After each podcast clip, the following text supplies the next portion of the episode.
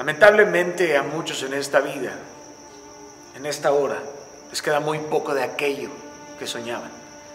En algún momento se perdieron por sendas oscuras y tenebrosas y ya no logran a lo mejor recordar lo que se siente la alegría. A lo mejor ni siquiera recuerdas lo que es vivir sin dolor. Y te entiendo, en verdad te entiendo, pero te pregunto, ¿qué puedes hacer para convertir tu presente deformado por el miedo y transformarlo en un futuro milagroso? ¿Cuál es tu verdadero potencial? ¿Y qué puedes hacer para rascar y acorralar al héroe que vive adentro de ti? Nada está perdido, porque en cualquier etapa de nuestras vidas podemos tener la absoluta oportunidad de hacernos cargo de todo lo que nos sucede. Claro que vamos a necesitar cinco pisos de valentía y de determinación, pero imposible no es. Tendremos que callar a todas las voces que nos dicen no puedes, no puedes, no puedes, pero necesitas usar las promesas que Dios te ha dado. Esas promesas que te dio no han caducado. Aunque tú te hayas dado por vencido, te siguen esperando, carajo. A pesar de estar en este momento en un lugar bajo, oscuro de la desesperanza, reconocer que tu fragilidad te puede llevar a pensar es que debo de superarme es ahora o nunca, si no moriré debido a mi egoísmo y resentimiento que me ha traído hasta aquí. Es momento de no culpar a nadie. Los has culpado a todos y los has culpado tanto que ya no te queda nadie a quien culpar. Es tiempo de hacerte responsable de todas las decisiones que has tomado. Es tiempo de que dejes de drenar tus sueños. Es tiempo de usar ese traje que compraste para una ocasión especial y que nunca usaste. Ahora te lo vas a poner. Porque no existe ocasión más especial que lanzarte a la batalla de recuperar tu esperanza. Estarás vestido de luz, de pasión y entrega de cabeza a pies. No puedes continuar lamentándote a pesar de haberlo perdido todo. No dejes que tus errores definan un solo día más de tu vida. Recupera la confianza poco a poco. Deja a un lado la desilusión que te ha provocado el mundo. Pide los perdones que tengas que pedir. Surce las heridas que tengas que surcir. Acepte el agravio causado por tu soberbia y necedad y pide una segunda oportunidad, aunque tú mismo creas que no la merezcas. Haz que tus hechos los hagan creer de nuevo en ti. Tardarás, no va a ser fácil. Y sé que por momentos pensarás que no vale la pena intentarlo. Claro, es que la fama que te antecede hará difícil borrarlo, pero juro con valentía que eclipsaré mi pasado por la gracia de Dios. Porque Él me ha perdonado porque ha visto mi corazón comprimido y arrepentido y humillado. Creo en Él, confío en Él y sé que un día Él me regresará todo aquello que malgasté en vicios y en necedades. ¿Que acaso no eres un hijo perdido por el cual también se debe de sacrificar el mejor becerro? ¿Que no puedes ser el hijo pródigo que regresa a los pies de papá? Sé, sé que mucho camino me hace falta por andar, pero yo lo vi en una visión. Lo escuché fuerte y claro. Ven, hijo mío, regresa a casa que morada agradable es la que te espera. Porque cualquiera que esté realmente interesado en profundizar en su interior, al principio podrá sentir terror. Terror de encontrarse y de descubrir cosas no deseables dentro de sí. Pero hay un momento en donde se escarba tan adentro y con tanto fervor que lo que se encuentra son majestades en ti. Dios dice que Él implantó eternidad en nosotros. ¿Sabes cuántas estrellas? ¿Cuánta luz, cuánta fuerza, cuánta energía hay en ti? Ya has llegado hasta aquí y te piensas rendir.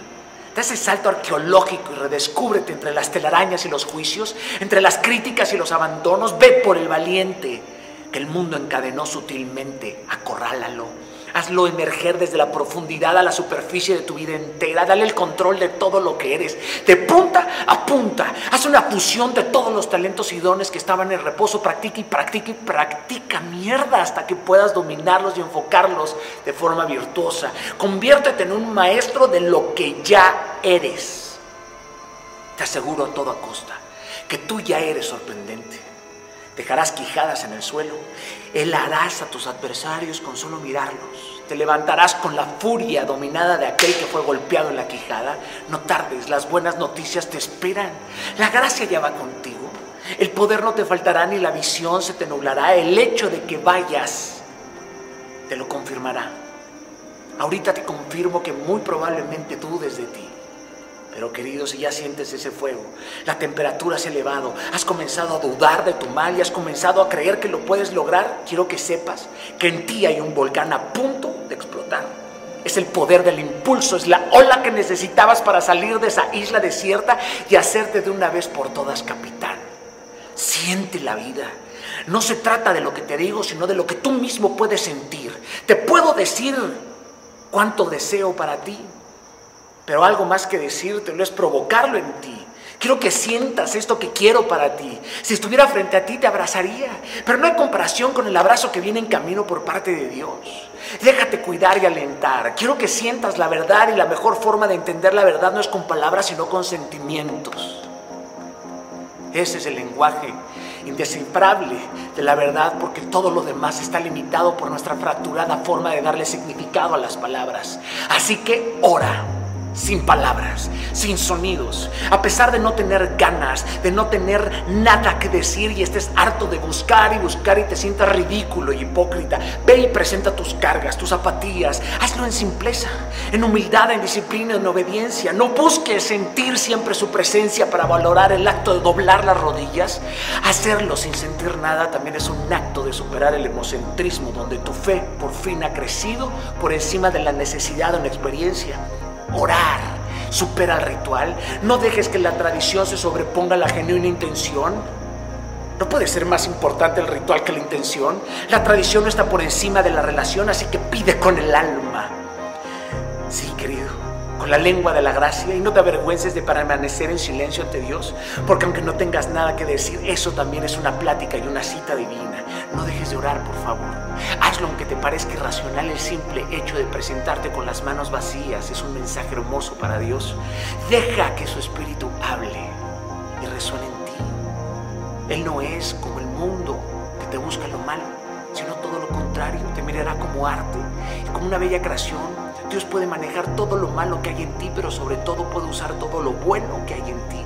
No importa cuántos años lleves lejos, ni un solo día ha pasado que no ansíe tu Vuelve siendo el hijo pródigo, hay un banquete que te espera. Volverás a dormir con calma y con paz, no te retrases más en esta fiesta. El cielo está a tu favor. Está a tu favor. Él te ama.